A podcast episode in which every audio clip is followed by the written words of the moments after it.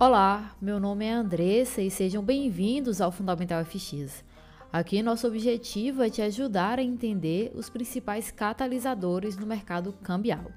Começamos uma semana bem agitada, com as preocupações do Covid aumentando e o sentimento de risco diminuindo.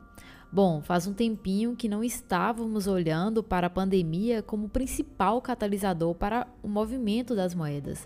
No entanto, a situação atual está deixando os investidores com poucas escolhas e a preocupação voltou. Além disso, temos os bancos centrais gradualmente apertando suas políticas monetárias e reduzindo o apoio fiscal. Outro catalisador são os mercados preocupados com uma desaceleração no crescimento econômico. Bom, parece que temos agora um combo de motivos para estarmos em um ambiente de aversão ao risco. E falando sobre os desenvolvimentos dos ativos, Desde sexta-feira passada, notamos que as ações estão caindo e a demanda implacável por títulos continua a subir. Além disso, o dólar continua a estender os ganhos recentes, apesar que ontem o movimento foi bem mais agressivo. As condições parecem sólidas para a continuidade da demanda por dólar, especialmente se o apetite relativamente instável de risco continuar a persistir.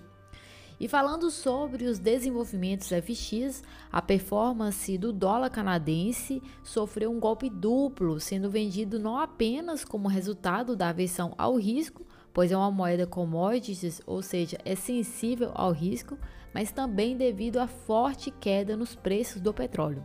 Outras moedas que estão sofrendo com aversão ao risco são o dólar australiano e o dólar neozelandês. Sobre hoje, o calendário está bem calmo, mas isso é o de menos. O mercado está olhando para o apetite ao risco.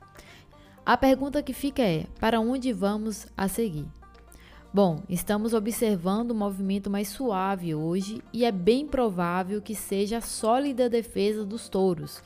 Mas acreditamos que não será tão fácil para os ativos de risco se livrarem das preocupações do mercado. Espero ter ajudado e até mais.